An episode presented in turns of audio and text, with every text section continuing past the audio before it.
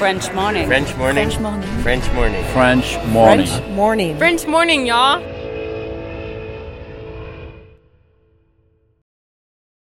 Cet épisode a reçu le soutien de la CFE. La CFE, vous connaissez? C'est la Caisse des Français de l'étranger et il s'agit d'une caisse de sécurité sociale créée en 78 pour les Français résidant hors de France. Maladie, maternité, accident du travail ou encore retraite. La CFE permet aux Français de l'étranger de continuer de bénéficier de la même protection sociale qu'en France, à l'étranger. Pour en profiter, il vous suffit d'adhérer à la CFE, peu importe votre situation, peu importe le pays dans lequel vous vivez ou dans lequel vous vous rendez, et bien entendu, peu importe la pathologie ou les circonstances, catastrophes naturelles, faits de guerre, etc. Grâce à la CFE, vous pouvez vous détendre. La Caisse des Français de l'étranger assure la continuité avec le système français de sécurité sociale lors de votre départ de France, mais aussi lors de votre retour d'expatriation, ou encore grâce à la prise en charge des frais de santé pendant vos prochaines vacances en France. Pour en savoir plus, direction cfe.fr. C'est vraiment différent. Ça nous a vraiment, on, s'est rendu compte qu'on était très adaptable. On, est, capable, je pense qu'on est capable de vivre dans beaucoup d'endroits maintenant. On est assez ouvert au monde, ouvert aux gens. On prend ce qu'il y a à prendre dans l'endroit où on vit.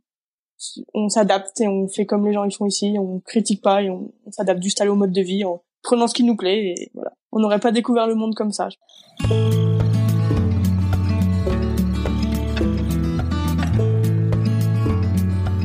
Bienvenue sur French Expat, le podcast. Le podcast des voyageurs expatriés francophones du bout du monde.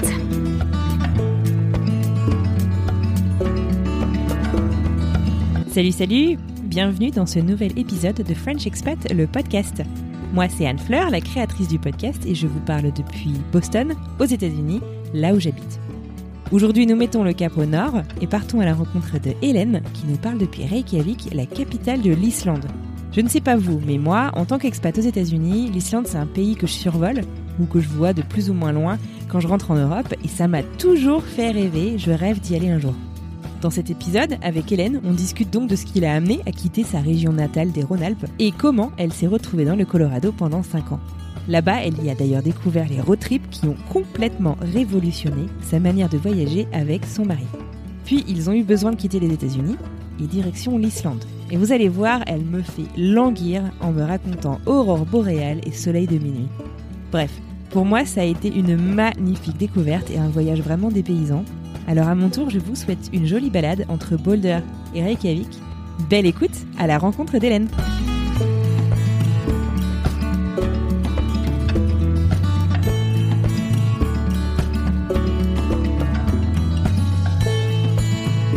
Hello Hélène, comment ça va? Salut, ça va? Ça va bien, merci. Bienvenue sur le podcast, merci d'avoir accepté mon invitation. Est-ce que euh, tu pourrais nous rappeler d'abord d'où tu nous parles? Et te présenter, nous dire quel âge t'as, d'où est-ce que tu viens euh, en France, ton métier, à quoi ressemble ta famille, tout ça, tout ça. Eh ben, je m'appelle Hélène, j'ai 32 ans. Je vous parle de Reykjavik en Islande. Je suis ici parce que je travaille à l'université en tant que postdoc en psychologie. Et ma famille est composée de mon mari, qui s'appelle Florent, et de mon petit garçon qui va bientôt avoir deux ans et qui s'appelle Samuel. Je suis originaire de Grenoble à la base. Ouais. Et mon mari d'Annecy, donc on vient de la région euh, Rhône-Alpes, on va dire, de la montagne. Donc l'hiver, euh, l'hiver islandais finalement vous fait pas très très peur, si? On a, on a l'habitude du froid, on a l'habitude de la neige, et moi j'adore la neige, donc ça me gêne pas. Mais Ouais. on n'a pas l'habitude du vent, et en Islande il y a beaucoup de vent, donc ça c'est Ah la, ouais? la grande grande différence, c'est le vent. Le froid, il la fait pas très froid. Bah il y a beaucoup de vent quand même, moi je dirais cinq jours sur sept en hiver. en été, Ah ouais. en été il y a moins de vent, mais il y a toujours un peu de vent, mais on est sur une île et c'est très très exposé. D'accord. Mais il fait pas froid par contre. Non, pas froid, je m'entends. Il fait pas froid, sérieux? Moi je m'attends à, à des températures extrêmes. Maintenant il fait moins 10, moins 15 l'hiver. Et Ah ouais. 10-15 l'été, c'est très, c'est une très petite fourchette. 10, 15 l'été Ça monte pas plus haut l'été? On, on a eu un week-end à 20 degrés cet été. Oh C'était wow. le, c'était la folie. Samuel a mis un short dans la neige, j'en ai pas mis. Oh wow.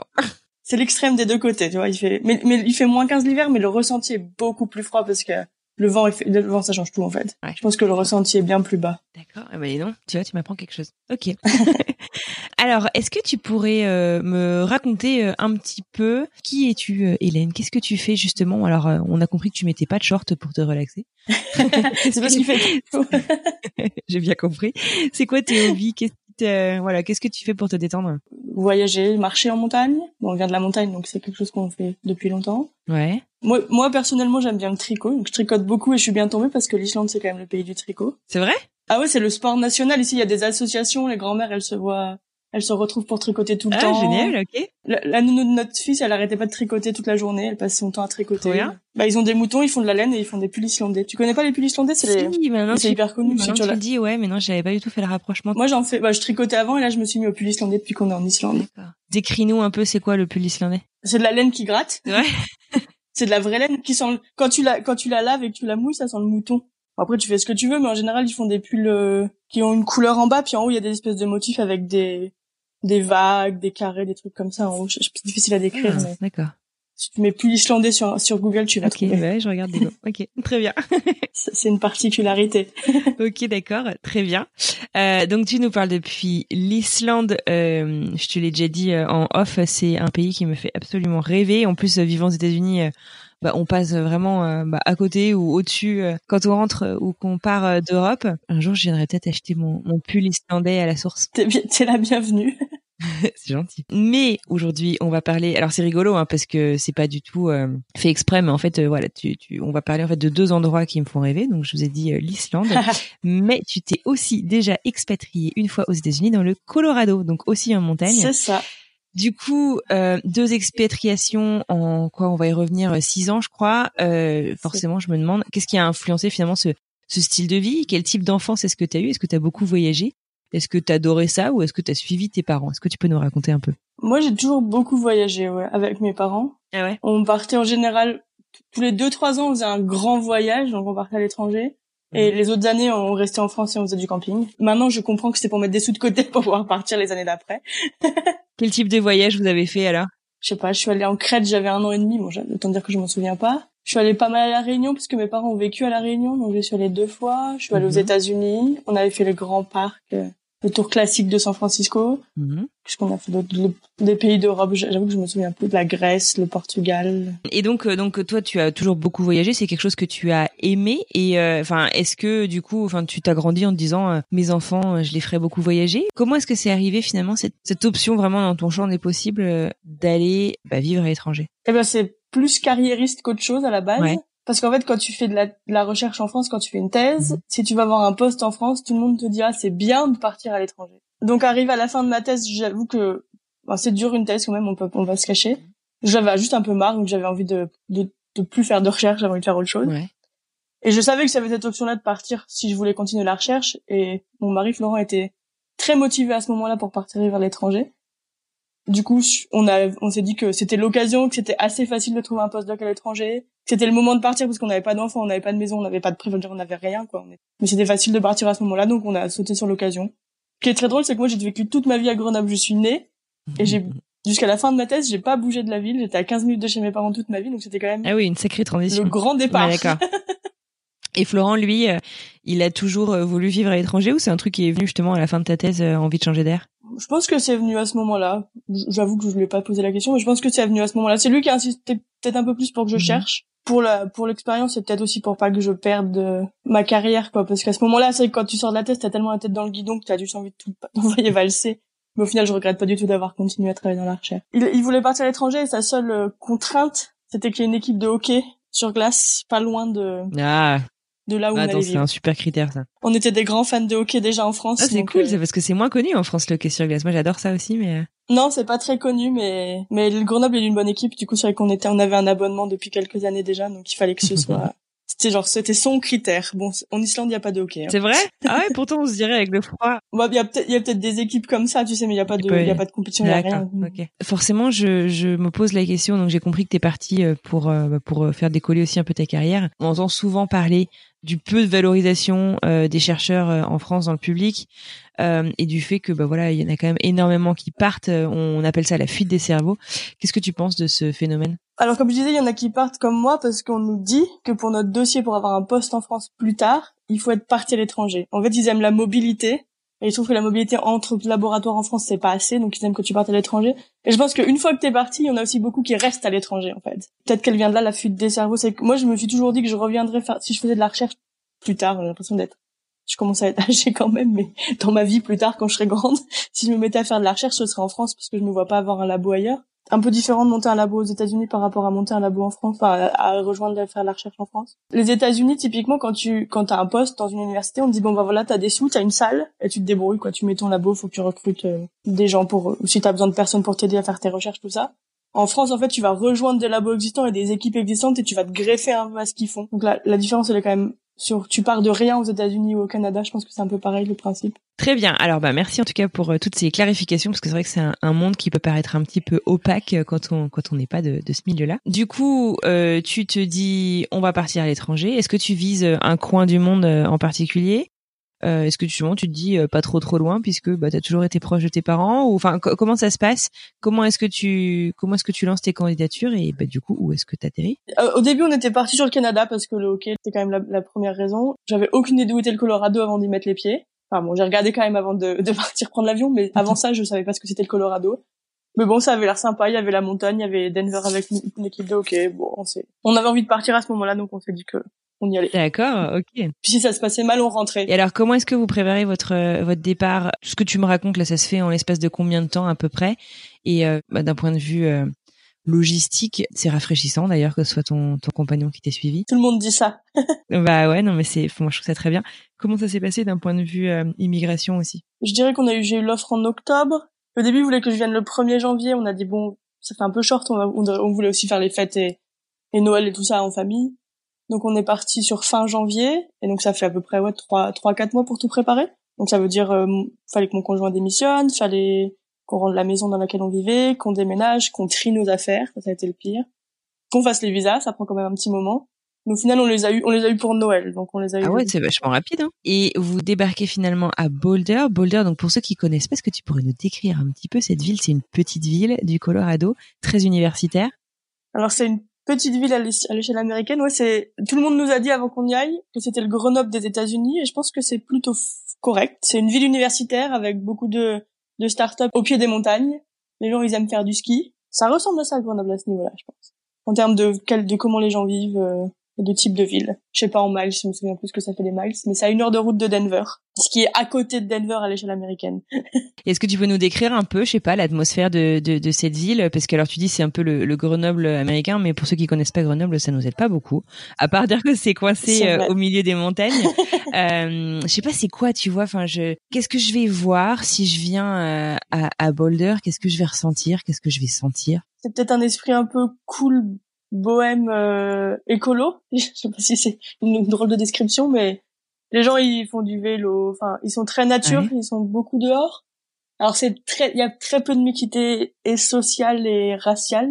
Boulder, ça reste très très blanc comme population, très riche. Par contre, il y a, y a, une grosse communauté d'expatriés comme nous pour des post-docs, pour des thèses, mais j'ai pas trouvé beaucoup de mixité à, Boulder en tout cas. Pour autant, c'est une communauté qui a l'air assez euh, open et tolérante. Oui, par contre, c'est des gens très ouverts, très portés sur la nature, sur le choses, sur ce genre de choses. Tu peux faire du yoga avec des chèvres à Boulder, typiquement. Si ça donne une idée, les gens ils, font du yoga avec des chèvres et ils boivent des bières. C'est un peu.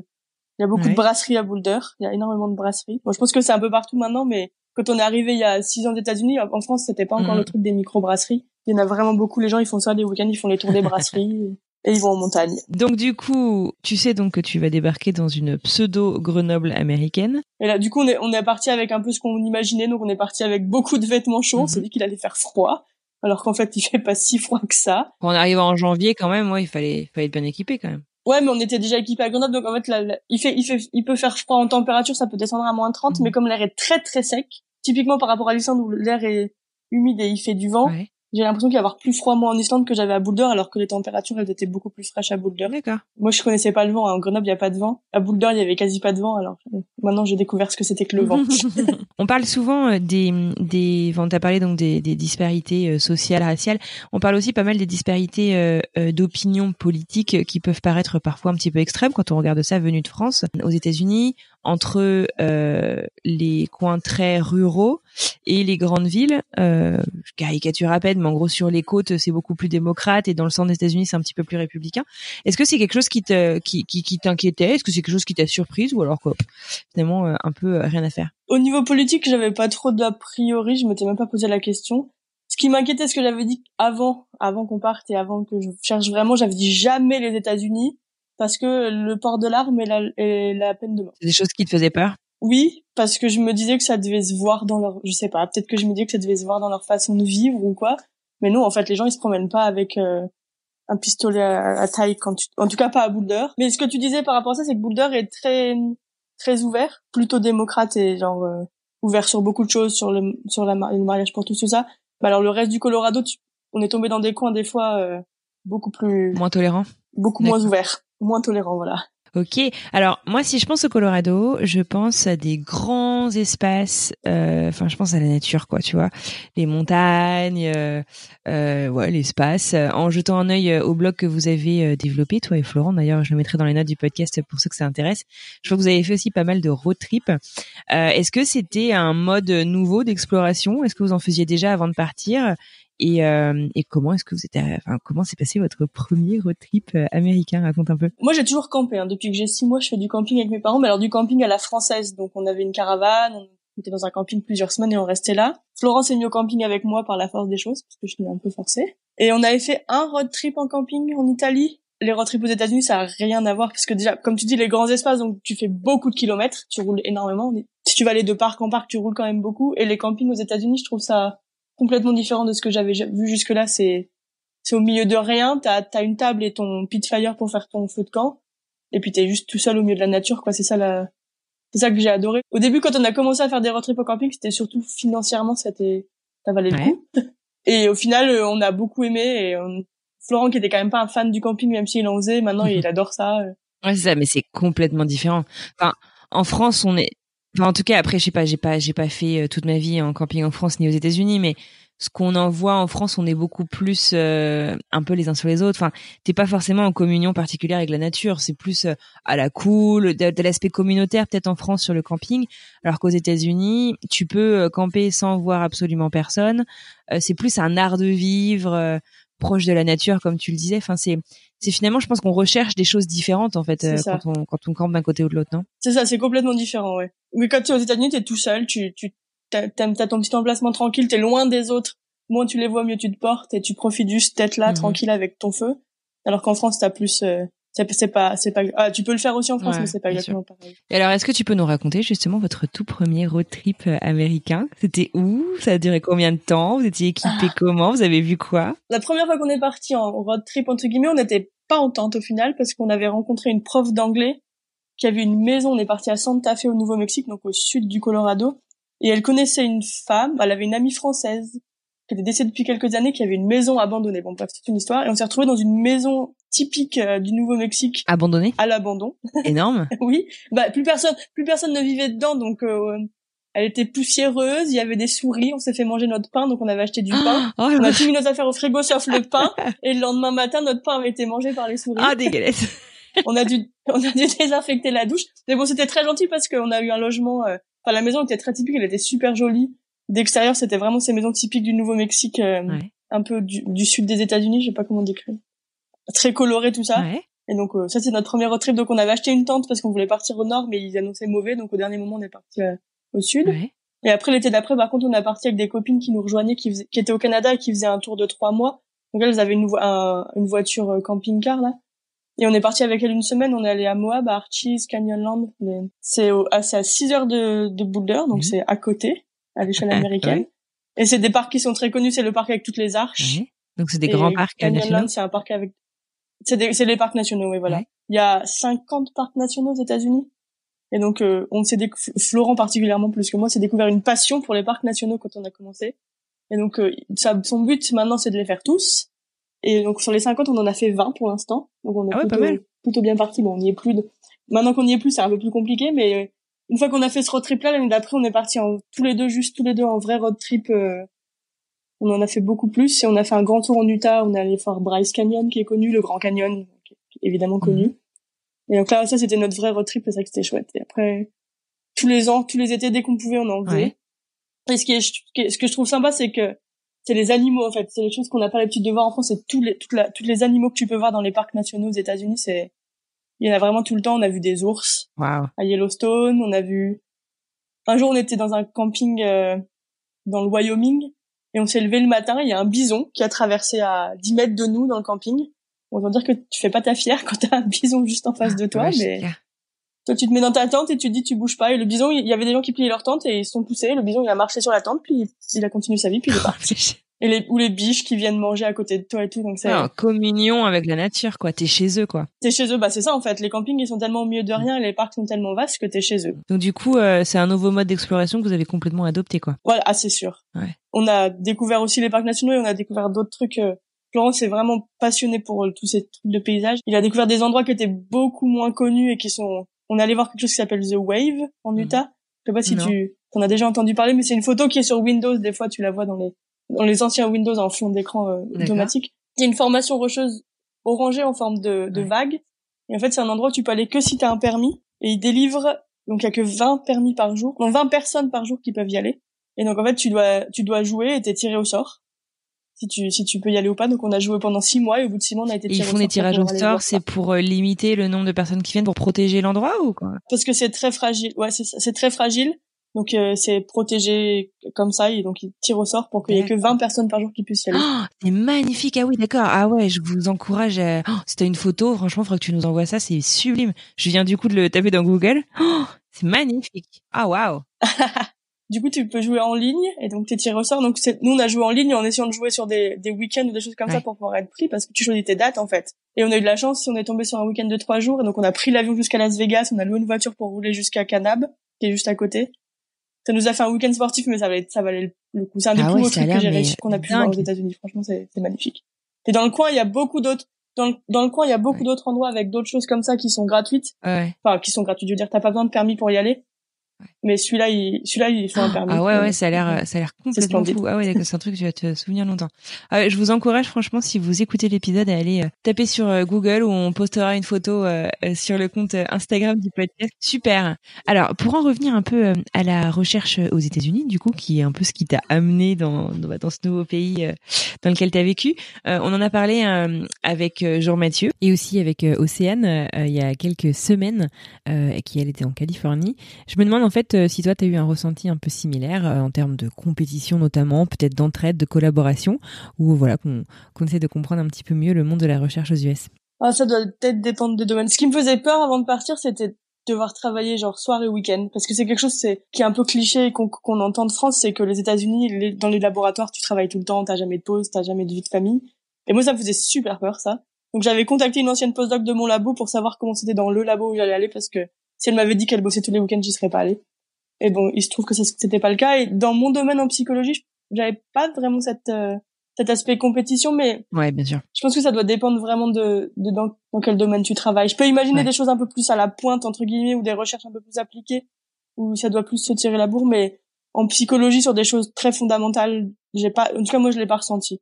Et euh, justement, alors tu, tu parlais justement de cet équilibre euh, vie privée, euh, vie professionnelle. On sait aussi, donc c'est pas une légende, hein, qu'aux États-Unis il y a beaucoup moins de vacances. Mais ce que tu me disais euh, quand on préparait cet épisode, en fait, c'est, et c'est vrai, c'est que aux États-Unis il y a certes moins de vacances, mais on a une grande chance, c'est que en moyenne, hein, à peu près, il y a un jour férié par mois. Et l'avantage aux États-Unis, enfin, tu peux peut-être nous raconter, c'est que les jours fériés tombent jamais le week-end. Les jours fériés tombent toujours, sauf le 4 juillet, parce que le 4 juillet reste le 4 juillet ils peuvent pas le changer. Mais tous les autres jours fériés tombent soit un vendredi, soit un lundi. T'as pas beaucoup de vacances. Laurent, quand il a commencé son boulot, ils lui ont offert 10 jours de vacances, donc ça fait deux semaines.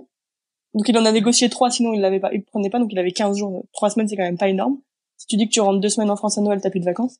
Mais par contre, c'est vrai qu'à chaque jour férié, chaque week-end de deux ou trois, trois jours ou quatre jours, on partait. On prenait la tente, on prenait la voiture et on allait. On pouvait aller à Moab, c'est à 6 heures de route, ça fait, ça paraît loin à l'échelle française, mais en fait, c'est pas, c'est pas loin où on partait juste dans les rocheuses dans le, dans le parc national juste au-dessus de la maison et bah ouais. on a profité à, fond de, des week-ends de 3 4 jours pour partir.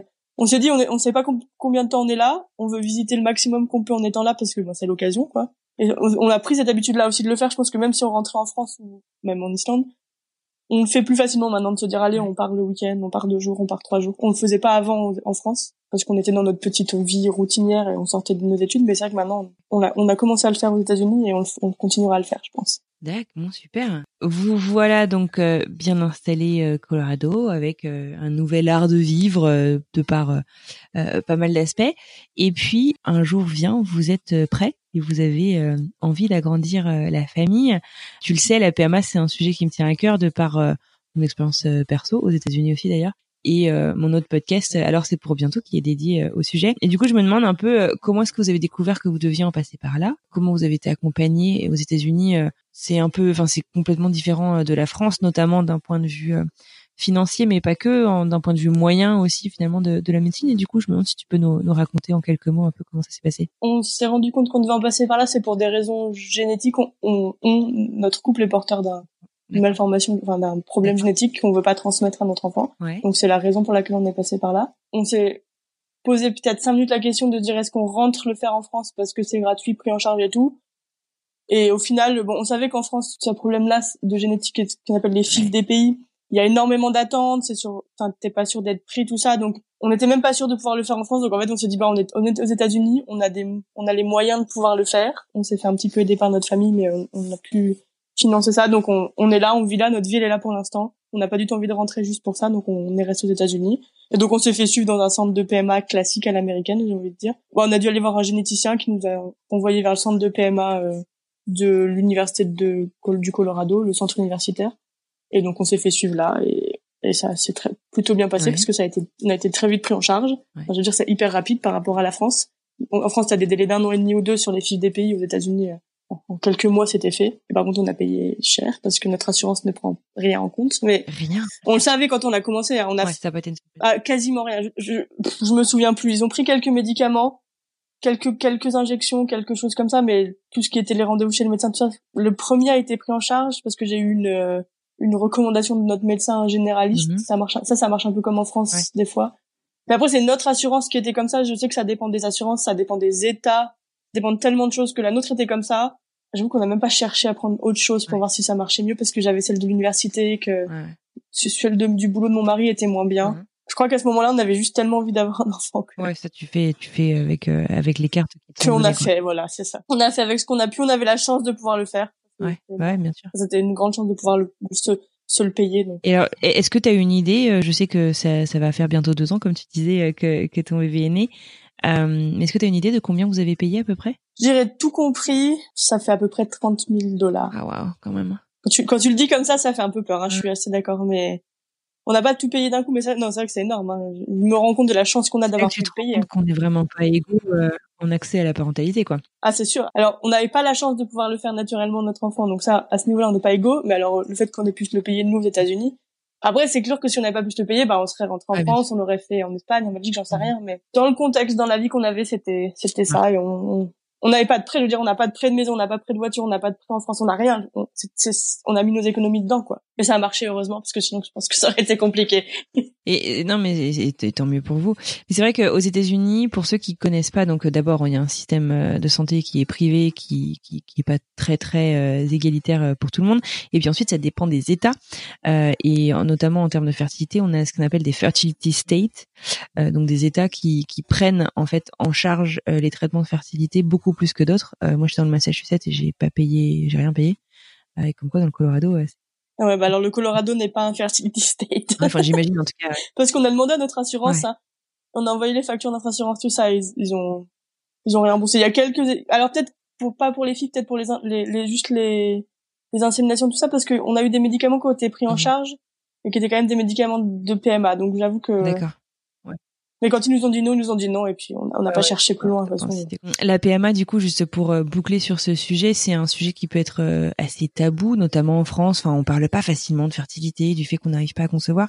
Est-ce que c'est euh, quelque chose que tu as remarqué qui était assez similaire aux États-Unis, ou au contraire, est-ce que tu trouves que les gens en parlent plus facilement? Bah, je pense que les gens en parlent un peu plus. Alors, j'ai pas beaucoup d'exemples, mais quand j'étais enceinte, je suis allée à un cours de yoga prénatal, et en fait, tu parles beaucoup. Alors, c'est des cours où tu fais du yoga et où beaucoup tu parles surtout tu racontes ta grossesse, tu parles de tout ce que tu veux avec les autres femmes enceintes. Et les gens, ils le disaient facilement qu'ils étaient passés par une FIV pendant le cours de, yoga. Et j'ai pas l'impression qu'en France, c'est quelque chose que tu dis facilement. Après, moi, je l'ai dit. Je pense que tout le monde le sait, quasiment. Enfin, si tu me poses pas la question, je vais pas te le dire du bout en blanc, mais, mais si tu t'intéresses un tout petit peu à comment ça s'est passé, je le dis.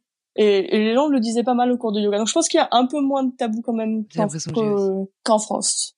En tout cas, dans les groupes de, de, yoga, les groupes de mamans, on était, on était un groupe de mamans. Au final, on était 5, 6, il y en avait trois qui avaient fait une fille. en fait, c'est ça, c'est que les, gens s'en cachent pas et du coup, c'est, enfin, du coup, c'est, ça normalise, je trouve, la parole et c'est vachement bien. C'est ça. Alors donc, du coup, euh, vous êtes partis à deux avec euh, quatre valises. Et puis cinq ans plus tard, vous décidez de partir en Islande avec cette fois-ci 14 valises. Hein, J'ai noté le détail que tu m'as envoyé. Comment est-ce que vous avez pris cette décision? Raconte un peu. On n'avait pas envie de partir, hein, pour tout dire. On serait bien resté, mais mon financement à l'université arrivait à terme. Mon chef avait plus de sous pour me payer. Il dit que j'avais plus de sous, dit que j'avais plus mon visa, parce que j'étais un visa sur un visa euh, ce qu'il appelle un scolaire, un J1. Donc j'avais plus de visa de travail. Et mon mari, entre temps, avait eu son propre visa de travail mais si je me mettais si je me mettais sur son visage, j'avais pas le droit d'avoir permis de travail. Il avait un H1B et le H1B jusque là, je sais pas si ça a changé, n'autorisait pas au conjoint d'avoir un permis de travail. Je ne me voyais pas ne pas travailler et surtout financièrement, on ne se voyait pas vivre à Boulder avec un seul salaire. ah ouais, c'est cher euh, Boulder La vie est assez chère, oui. Ah bah après quand tu compares à l'Islande, la vie est pas si chère mais mais ça reste cher quand même par rapport à la France en tout cas, euh, c'est beaucoup plus cher. Bon, les salaires sont plus hauts, hein, mais, on, on, voulait pas. Si, si je perdais mon salaire et que je restais à la maison, déjà, j'avais pas envie, et surtout, on n'aurait plus la vie qu'on avait jusque là, qui nous permettait de faire ce qu'on voulait, euh, quand même comme mmh. on voulait. On était, on n'était pas du tout malheureux. Et on n'avait pas envie de ça, en fait. Et puis pour ma carrière, effectivement aussi, du coup, on s'est aussi dit que j'ai essayé d'avoir des postes en France, mais je les ai pas eu l'année où, mmh. l'année où on a, on a décidé de partir. Et si je voulais retenter ma chance, il fallait que je change de postdoc parce que c'est pareil, si tu restes trop longtemps au même endroit, ben tout ça l'un dans l'autre, on a pris la décision de partir. Et donc après, on a j'ai cherché du boulot partout dans le monde. J'ai même cherché en France, hein, pour tout dire, j'ai cherché un peu partout. Et le choix final a été Toronto versus Reykjavik. Ah oui, quand même, vous n'êtes pas vraiment une famille tropicale, quoi. Vous êtes quand même bien focus sur l'hiver. oui, c'est ça. Et donc on s'est dit que les grandes villes c'était pas notre truc. Mhm. Et on s'est aussi dit que l'Islande c'était quand même plus proche de la France et qu'avec le petit maintenant qu'on avait Samuel, pour la famille ce serait peut-être plus sympa de pouvoir rentrer plus facilement, qu'il puisse venir plus facilement. Bon, le Covid n'a empêché tout ça, mais, mais l'idée, c'était d'être plus près de la France. Oui, et c'est vrai en même temps. C'est vrai que vous êtes beaucoup plus près. Vous êtes à combien de temps à peu près d'avion entre Reykjavik et Paris, par exemple? À trois heures d'avion de Paris. Oh, génial. Trois, quatre heures d'avion de Paris. Oh, génial. Je sais plus exactement. Donc ça va, c'est ça a rien à voir. Et puis le décalage horaire. En hiver, on a une heure. En été, on a deux heures de décalage horaire. Contre huit heures au Colorado, quoi. Donc quand même, ça change tout. Et puis bon, l'Islande, c'est vrai que ça faisait un peu rêver les paysages. On n'avait jamais mis les pieds, mais ça, comme tu dis, c'est un pays, c'est un pays qui fait rêver quand même les gens. Quand t'aimes voyager, ça, ça te donne envie. Donc voilà, tout l'un dans l'autre, euh, on a choisi l'Islande. Puis ma chef ici, je l'avais déjà revue une fois. Elle avait l'air enfin, super très ouverte sur les questions de équilibre entre le temps de famille et le temps de travail, tout ça. Donc c'est des choses qui, qui maintenant m'importaient beaucoup. Donc tout l'un dans l'autre, on a choisi l'Islande. Super. Et voilà. Et on est parti avec 14 valises, comme tu dis. 14 valises. On a mis notre vie dans une valise. Enfin, dans, 14 du coup. 14 valises. bah ouais, on a, on a pris tout ce qu'on a, tout ce qu'on voulait. Enfin ouais. J'imagine ça a été, c'était une sacrée aventure. Euh, comment est-ce que vous vous êtes euh, préparé euh, d'un point de vue logistique, d'un point de vue immigration? Comment ça se passe euh, l'immigration en, en Islande? Il n'y a pas de visa parce que c'est l'Europe, parce qu'on est européen, donc on n'a pas de visa à faire. Donc au final, en fait, euh, il n'y a pas, il y a rien à préparer en fait. Hein. Un truc que je, que je t'ai déjà dit mais que j'ai pas dit là, c'est que quand on est arrivé aux États-Unis, on pensait pouvoir rencontrer des Américains et on s'est rendu compte qu'on a, on n'arrivait pas trop à rencontrer des Américains. Et au final, nos, nos amis étaient surtout européens, des, des postdocs comme moi ou d'autres européens mhm. ou des Français. Et donc quand on arrive en Islande, et on, on, on sait aussi que c'est quand même pas facile de rencontrer des gens quand tu arrives dans un pays. Enfin, faut faire des faut faire des efforts pour aller rencontrer des gens et créer un cercle d'amis quand tu nouveau dans un pays. Donc, on a un petit peu anticipé quand on est arrivé en Islande et on a contacté Reykjavik Accueil. Donc, c'est une association qui existe dans beaucoup beaucoup de villes. Il y en a pas à Boulder, mais il y a beaucoup de villes comme ça qui ont des accueils. Et en fait, on a adhéré directement et on est dès, dès, le, dès le premier mois, on est allé faire des activités avec eux ah, juste pour euh, parce qu'on savait qu'il fallait qu'on qu'on soit proactif si on voulait rencontrer des gens et on a rencontré des gens très très vite et c'était un truc qu'on avait, qu'on a eu du mal à faire aux États-Unis au début, enfin parce que c'était pas notre style aussi d'aller dans des activités, des choses comme ça. Forte de cette première expérience, c'est qu'on a à ce niveau-là la transition a été plus facile et on n'a pas rencontré beaucoup d'Islandais, mais comme comme je pense que le Covid ne nous a pas aidé. Mais oui, c'est ça, parce qu'en fait pour ceux qui ne savent pas, donc vous y êtes, vous êtes arrivé donc en octobre 2019, c'est ça? C'est ça. Comment c'est du coup justement On peut faire un petit point euh, rapide, mais comment c'est la situation là du Covid euh, en en, en Islande? On sait qu'en France ils sont reconfinés depuis euh, depuis ce matin. Euh, aux États-Unis, ça dépend encore un peu euh, d'où on est. Euh, comment est-ce que vous êtes en Islande du coup? En Islande, on n'a jamais été confiné, confiné. Il y a eu des grosses restrictions en mars. Ils avaient fermé beaucoup de choses, fermé les coiffeurs, fermé les piscines, fermé enfin, quasiment tout quoi. Et nous ici, on est dans ce qu'ils appellent la troisième vague, parce que la deuxième vague a été très petite et elle a été en juillet, juillet-août. Donc ils comptent, ils comptent ça comme la troisième vague et c'était reparti bien bien fort. Là, on était fin septembre, on était au même niveau qu'en mars-avril. Donc ils ont, y a, ça fait un mois que tout est refermé de nouveau. Alors ils ferment pas les écoles, ils ont jamais fermé les écoles, mais tout le monde télétravaille, les restaurants ferment à 21 h tout ce qui est piscine, loisirs, tout ça, tout est fermé. On n'est pas confiné, t'as le droit de sortir, t'as le droit de voir des gens, mais tu dois faire attention. Les gens portent des masques, même c'est pas obligatoire, c'est fortement conseillé, mais les gens le font. Ils, portent des masques, ils portent des gants, mais d'un autre côté, ils font encore quelques fêtes de famille, donc c'est. Mais après, c'est rien n'est interdit. L'Islande est assez comme ça aussi. Hein. Rien n'est interdit. Sur l'exemple, des exemples tout bêtes, les vaccins ne sont pas obligatoires en Islande, mais tout le monde les fait.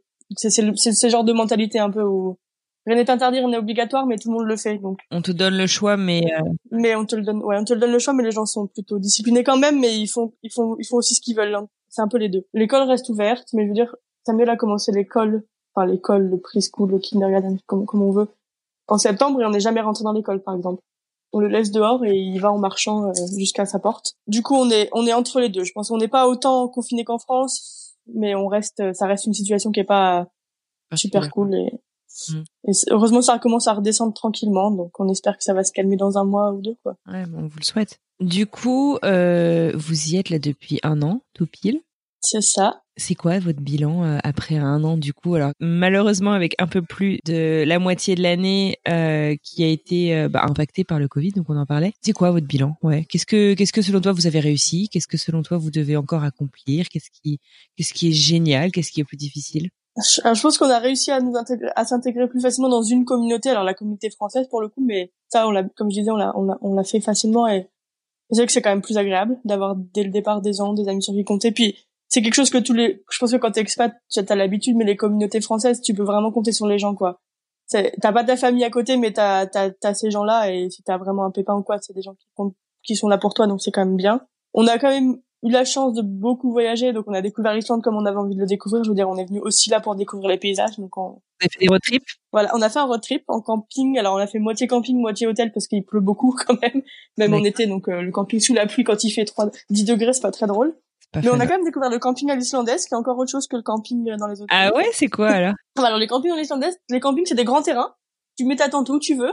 Donc les gens sont plutôt collés quand même s'il y a du monde. C'est pas vraiment dans la nature. Des fois c'est un terrain de foot dans un petit village. Des fois c'est euh, le parc, bah, un parking avec un, un plan d'herbe à côté de la piscine. Enfin c'est c'est encore un ah, autre. C'est un peu comme la France alors. C'est plus proche de la France. En... Mm, mm. non parce que c'est en France quand même t'as des t'as des emplacements, des fois t'as des piscines, tout ça là c'est vraiment juste euh, un terrain vague quoi, qui se ah transforme en ah. camping l'été.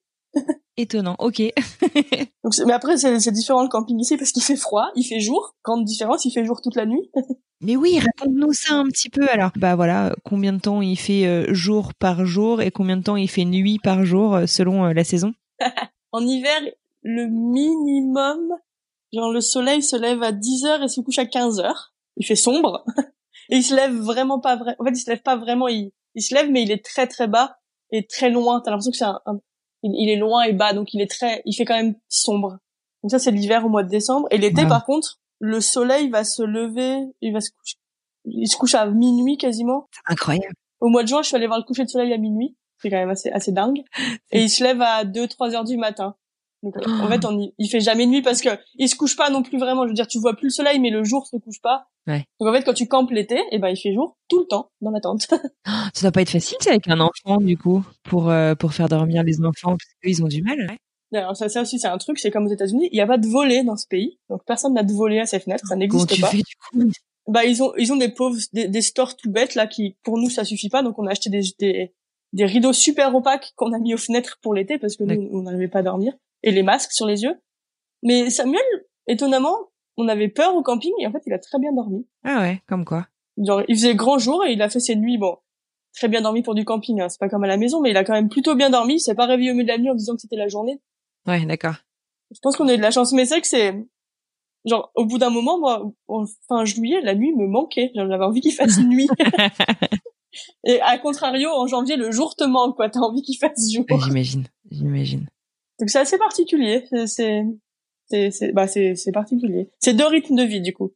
L'hiver tu es plus cocooning, tu ouais. t'as moins envie de sortir quoi. Évidemment, il fait il fait froid, il fait nuit, euh, t'as moins envie de sortir. Quoi. Bah ouais. Et l'été, par contre, euh, le soir, t'as pas envie d'aller te coucher et, quand il fait beau, t'as envie d'être dehors. tu profites vachement plus des saisons finalement. C'est ça.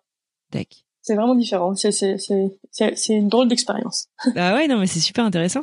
Euh, Est-ce que euh, il y a des traditions qui sont nouvelles pour toi euh, en Islande Est-ce que le mode de vie est plutôt européen, plutôt américain? Enfin vous êtes vraiment bah, géographiquement entre les deux en fait. Tu peux nous en parler un petit peu? Alors moi je m'attendais à quelque chose de beaucoup plus européen. Là. Je trouve qu'il est assez européen mais tout de même un peu américain. Donc est-ce que c'est le mode de vie ou c'est mon c'est moi qui maintenant et était assez imprégné de la culture américaine pour l'avoir gardé un petit peu en moi. C'est assez européen avec des choses américaines. En termes de parentalité, de, de vie de famille, tout ça, c'est beaucoup plus sur le niveau nord-européen, même ils sont très très vie de famille. Les congés parentaux sont équitables. Tu prends autant de mois le père que la mère à la naissance d'un enfant, par exemple. Des choses que qui sont pas du tout le cas aux États-Unis. Mais sur certains modes, peut-être sur la consommation, hein, ni en France, oui. Mais c'est plus type euh, Suède, Finlande, ces pays-là qui sont Genre le congé maternité et parentalité, il est un an ici. Ah, super. Et tu partages entre le père et la mère. D'accord. Mais par contre, en termes peut-être de consommation, de choses comme ça, c'est peut-être un peu plus américain. Mais mais ça reste aussi un pays du nord de l'Europe, donc il y a aussi des choses plus euh, spécifiques aux pays du nord de l'Europe. Mais... D'accord. On parle euh, donc euh, de la nature en Islande, des, des, des, grands espaces, du camping, etc. Euh, tu nous as parlé des des couchers de soleil et les aurores boréales. On ne peut pas se quitter sans avoir parlé des aurores boréales. Est-ce que peux d'abord nous expliquer qu'est-ce que c'est, parce que peut-être que tout le monde ne sait pas ce que c'est, et puis euh, bah, nous raconter, je sais pas, quand, quand est-ce qu'on va les voir, et puis bah, peut-être la première que tu as vue, j'imagine que ça reste un moment particulier. Alors les aurores boréales, je suis pas certaine d'expliquer physiquement ce que c'est, c'est une espèce de... Je crois que c'est un vent solaire, c'est des trucs de magnétiques dans le ciel, et en fait ça fait des... Donc quand tu vois une photo d'une aurore boréale, ça fait tout vert, ça fait des traînées vertes dans le ciel, et donc, c'est quand tu le vois en photo, tu te demandes ce que ça fait en vrai. Et donc, en fait, en vrai, c'est des traînées de couleurs qui dansent dans le ciel. Ça, ça tourne, ça tourbillonne sur soi-même. Et c'est vert et c'est, vert. Ça peut tourner au blanc quand c'est très fort. Je crois que ça peut même tirer sur le violet. Moi, j'ai jamais vu violet, mais ça peut tourner sur le violet. Et en fait, ça, ça, ça tourne dans le ciel, ça danse, c'est magique. Et la première fois qu'on en a vu, c'est l'année dernière en ville. On est à la maison et, et on a vu qu'il y en avait, il y a des applications pour suivre ce genre de truc. Donc, t'as une notification quand ça commence à, à apparaître. Et on allait juste euh, sur le bord de mer à côté de chez nous, donc en pleine ville avec les lumières. Donc j'y suis allée la première et parce que évidemment il fallait garder Samuel. Et j'ai trouvé ça tellement magique qu'après en fait on va le dire Florent est venu aussi. On a laissé Samuel était couché on lui a mis un et Florent est venu. on était à, on était à trois minutes de la maison en courant. Tu sais ici les gens ils font dormir leur bébé dans les poussettes. Ils vont au restaurant ils mettent la poussette dehors avec leur bébé et oh, sérieux euh. ah c'est un pays vachement basé sur ah, la confiance ou? Ouais les, les, enfants ils sont hyper libres ils se promènent enfin les, enfants de 5 6 ans ils rentrent de l'école tout seuls sans souci euh, les bébés dans les poussettes euh, tu t'en vois tu te promènes dans la rue il y a des bébés dans les poussettes tu te dis oulala mais qu'est-ce qu'est-ce qu'il fait là tout seul? Et en fait les, les, parents sont juste en train de boire un café dans le resto à côté oh, donc, ça doit être hyper surprenant quand même. moi je moi je l'ai pas fait j'avoue que moi j'ai rentré les poussettes dans les dans les magasins mais les ici ils font ça wow. Donc on l'a laissé dans l'appartement fermé à clé avec le babyphone, je pense que ça va. C'est la première fois qu'on en voyait, on était bah Depuis on en a revu beaucoup, j'avoue que maintenant on ouvre la fenêtre, on les regarde par la fenêtre et on dit OK, ouais, c'est sympa. Ah.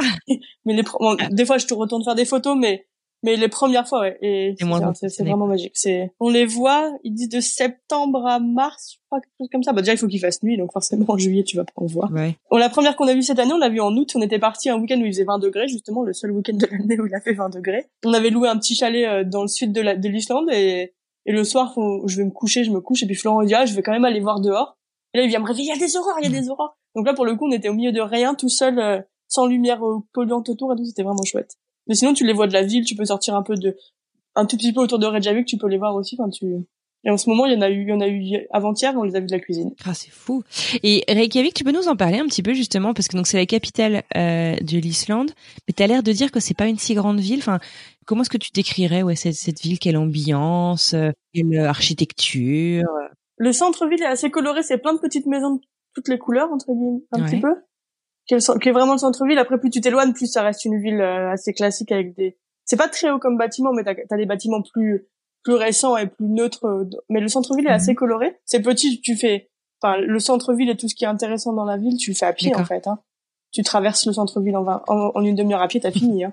Il y a une rue commerçante, il y a, enfin, je veux dire, c'est petit. Enfin, je suis nulle en, nombre de population, mais je crois qu'il y a 350 000 habitants. Effectivement, je crois que ça me dit quelque chose, t'as raison. Et c'est complètement fou, tu vois, parce que je crois que c'est la taille de la ville et de l'agglomération autour de la ville de Brest, euh, d'où je suis. forcément, ça me parle. et c'est effectivement, c'est vraiment pas une grande ville ni une grande, une grande, grande région dans mon cœur, bien sûr, mais pas une grande région géographiquement, quoi. C'est ça. Les deux tiers vivent euh, à Reykjavik, qui est dans les alentours, quoi. Donc, euh, ah ouais, d'accord. c'est pas grand et la, la ville est c'est une jolie ville. Bah, il y a le port, je veux dire, il y a la mer, il y a une jolie, il y a des jolies églises, il y a des petites rues un peu sympas avec des maisons colorées. Et, l'ambiance c'est assez. Bah alors, je pense qu'on est biaisé parce que pour le coup c'est très touristique, donc normalement c'est blindé de touristes. Mais nous on est arrivé en, en hiver, donc il y a moins, il y avait quand même des touristes, mais il y en avait moins, mais il y en avait quand même pas mal. Mhm. Et depuis mars en fait il y a plus de touristes. Donc en fait nous, moi je vois, on vit en centre-ville et je trouve que c'est calme et il n'y a pas grand monde, mais je pense que c'est un, un, biais du Covid pour le coup. Bah tant mieux pour vous, hein, pour le coup. Et euh, c'est quoi les spécialités On mange quoi euh, en Islande? C'est quoi les, les trucs à absolument découvrir? Du poisson et des patates. Des patates Ah bon? C'est le plat islandais de base, donc euh, tous les tous les tous les lundis à la cantine t'as poisson patate. Mais ils mangent des trucs très bizarres aussi. Ils mangent, bah il y a du mouton parce qu'il y a des moutons partout en Islande. Hein. Tout l'été il y a des moutons partout, partout, partout. Donc ils mangent des moutons et après ils mangent. Alors moi j'ai pas goûté, hein, mais ils mangent des du boudin de mouton. Mhm. Ils mangent des testicules de mouton bouillis. Ils mangent les têtes de mouton. Tout ce genre de trucs. Moi, moi, j'ai pas goûté. Et l'autre truc que moi j'ai goûté que je ne goûterai jamais plus, ça s'appelle du requin faisandé. Mhm. Ça s'appelle aukarl en islandais. Et je pense que c'est pas possible de décrire ce que c'est, mais je peux. On était à un, séminaire avec des, des, gens de mon laboratoire et un des un des gars, il mangeait ça comme ça, comme des bonbons. Je me suis dit ah, je, je vais pas mourir bête, je vais goûter. Horrible t'as un espèce de goût d'ammoniaque dans la bouche après. voilà. Mais sinon, après, ils, mangent du poisson des fois, ils ont des beaux poissons et ils font, ils font du super bon saumon fumé parce que, bah, ils ont des poissons, quoi. Ils font beaucoup de, beaucoup de poissons et de, et de moutons parce que l'agneau est super bon ici. Enfin, si tu manges de la viande, l'agneau est vraiment très, très bon parce que c'est de l'agneau qui a grandi dans les dans les monts, enfin dans mhm. qui était là quand dans, dehors quoi que t'as pris en photo cet été éventuellement. Super. Écoute, euh, je te dis euh, un grand merci pour euh, pour terminer cette cette rencontre. Est-ce que il y a un conseil que tu te donnerais rétrospectivement à ton toi d'il y a six ans avant cette ta toute première expatriation? Par rapport à ce que je disais par rapport à rencontrer des gens, peut-être d'être plus acteur de ça? Mais on l'a fait au final, mais on l'a pas fait mhm. dès le départ on a mis du temps à, à se dire qu'il fallait qu'on qu'on soit proactif, qu'on aille faire des, des, trucs, même si on n'aimait pas aller à des activités euh, quelconques, club de cuisine ou club de mhm. je ne sais quoi. Peut-être que c'était le conseil de, de et de s'ouvrir un peu plus, mais on l'a fait, mais on l'a fait avec un peu de retard par rapport à notre arrivée. D'accord, super. Euh, à ton avis, qui est-ce que tu serais? À quoi ressemblerait ta, ta vie aujourd'hui si tu n'étais pas partie? Grande question. Euh, je l'imagine que je serais restée à Grenoble. J'aurais, j'aurais peut-être pas eu d'enfant. Ça, ça, c'est vrai que c'est quelque chose que je me dis si on était resté en France est-ce qu'on aurait réussi à avoir un enfant? Bah, on ne sait pas. Donc on est aussi content pour ça. Et j'imagine qu'on aurait une vie un peu plus classique comme nos copains ont fait. Ils ont acheté une maison. Ils sont restés dans, les, dans la région de Grenoble Lyon tout ça. Ce serait probablement ça. Je sais pas ce que j'aurais fait comme métier du coup. Peut-être un style parce que c'est quelque chose qui m'a toujours trotté dans la tête et qui me trotte toujours dans la tête. Mais on n'aurait pas découvert le monde comme ça. Je pense que c'est c'est vraiment différent. Ça nous a vraiment ouvert au monde ouvert aux gens on, on s'est rendu compte qu'on était très adaptable. On, on, est, on, est, capable, je pense qu'on est capable de vivre dans beaucoup d'endroits maintenant. On est mhm. assez, on prend ce qu'il y a à apprendre dans l'endroit où on vit. On s'adapte et on fait comme les gens ils font ici. On critique pas et on, s'adapte juste à au mode de vie en prenant ce qui nous plaît et voilà. D'accord. Ok. Et alors justement, est-ce que euh, vous avez envie de rentrer en France à un moment donné? Ah, Deuxième grande question. euh, alors, je vais, j'ai toujours, j'ai toujours envie si je fais de la recherche de la faire en France. Donc je vais quand même continuer de tenter les concours, mais je vais pas les tenter ad vitam aeternam. Je, je pense que je vais faire cette année à fond. Et si j'ai pas de poste en France cette année, alors euh, on verra. Mais on n'est pas fermé à rester ici. On est.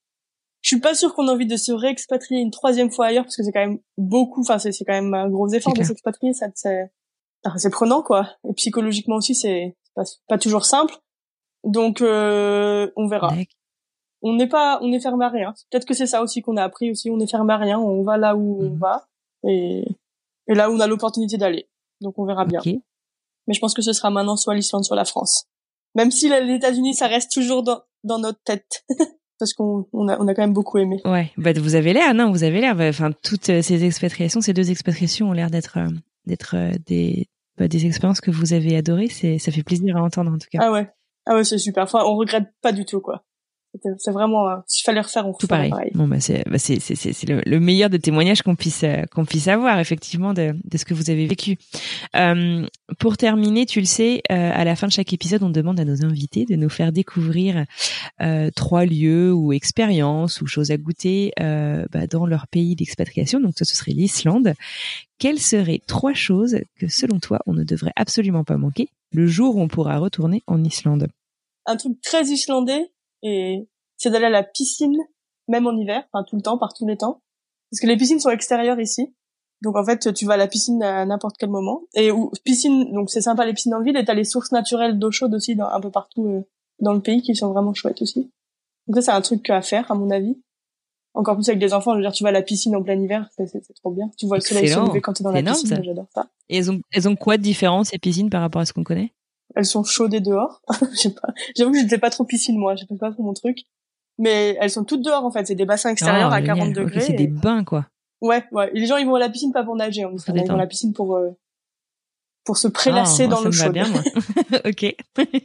ouais, moi j'aime depuis depuis ça, j'adore la piscine, tu vois. Avant j'aimais pas du tout, maintenant j'adore ça. C'est fer... c'est fermé là, c'est fermé depuis un mois et ça nous manque Je comprends, je comprends. Après, je dirais les aurores boréales. Bah, Après, il faut avoir la chance d'être au bon moment le problème des aurores, c'est que tu les vois quand il y a pas, enfin, il fait nuit, quoi. Enfin, c'est pas la meilleure période pour visiter l'Islande, mais c'est la meilleure période pour voir les aurores. Donc c'est, c'est, un peu compliqué de venir voir juste, juste venir pour les aurores. Faut peut-être venir en octobre où ça va encore à peu près en termes de jours, où la météo peut être ok, mais bon. Mais c'est quand même à voir, ça, c'est magnifique. Et comme troisième chose, euh, si t'es, si t'es aventureux, tu peux aller tester le, le requin faisandé. Moi, je suis pas sûre que je le retesterai. Et sinon, bah, aller voir les cascades. Où ça l'Islande c'est un pays de cascades, donc il y a des cascades partout. Et... Est-ce qu'il y a un endroit euh, à surtout pas manquer? Bah alors j'ai pas fait toute l'Islande encore. Bah il y a, y a, une qui est très connue qui est dans le cercle d'or qui, qui, est la, la plus touristique mhm. parce qu'elle a une heure de Reykjavik, mais elle est vraiment jolie. Et à côté de ça t'as un geyser qui est, qui est, qui est le premier geyser euh, islandais, euh, enfin le premier geyser. il s'appelle le geyser et c'est le premier qui a été nommé geyser, c'est de là que vient le nom, si je dis pas de bêtises. Et ça c'est ça s'appelle le cercle d'or et c'est à une heure de Reykjavik, donc c'est quelque chose qui est facile à faire, mais après il y a tellement d'autres cascades en Islande que je peux pas toutes les citer, mais celle-là, c'est une qui est connue et qui est touristique, donc forcément, il y a du monde, mais elle, elle, est, elle est quand même chouette. Ok, super. Bah écoute, euh, ça fait rêver tout ça. En tout cas, tu m'as donné encore plus envie d'aller faire un tour en Islande. Alors, je sais pas si je dois te remercier ou non, mais en tout cas, euh, merci d'avoir passé cette petite heure avec moi. C'était vraiment passionnant. Bah merci à toi. Merci de t'être levé si tôt pour euh, pour me parler. Avec avec grand plaisir. Je te souhaite du coup bah, que les piscines rouvrent, hein, si j'ai bien compris. Euh, ça. Un, bel hiver, plein de belles aurores boréales. Euh, et puis, euh, bah, écoute, on aura plaisir en tout cas à suivre la suite de tes aventures. Je te souhaite un excellent week-end et je te dis à très bientôt. Merci, à bientôt.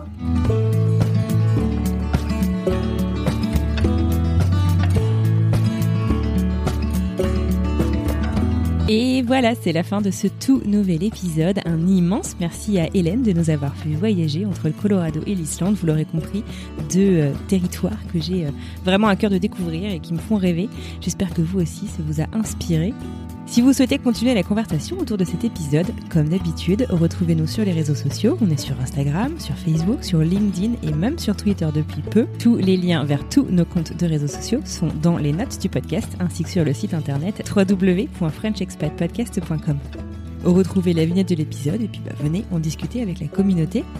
Si vous souhaitez soutenir le podcast, n'hésitez pas à partager cet épisode ou votre épisode préféré avec votre entourage, vos amis, votre famille, vos collègues même, qui sait qui vous avez envie de gâter? N'hésitez pas à en parler sur vos réseaux sociaux. Et puis le must du must, sachez que ça aide vraiment beaucoup, c'est d'abord de vous abonner au podcast sur votre plateforme d'écoute préférée. Sur Apple Podcast, si vous avez un iPhone ou un Mac, hop, on va mettre 5 étoiles. Et puis un petit message qui d'abord nous encourage énormément et en plus aide vraiment le podcast à gagner en visibilité. Sur ce, je vous souhaite une excellente semaine et je vous dis à lundi prochain.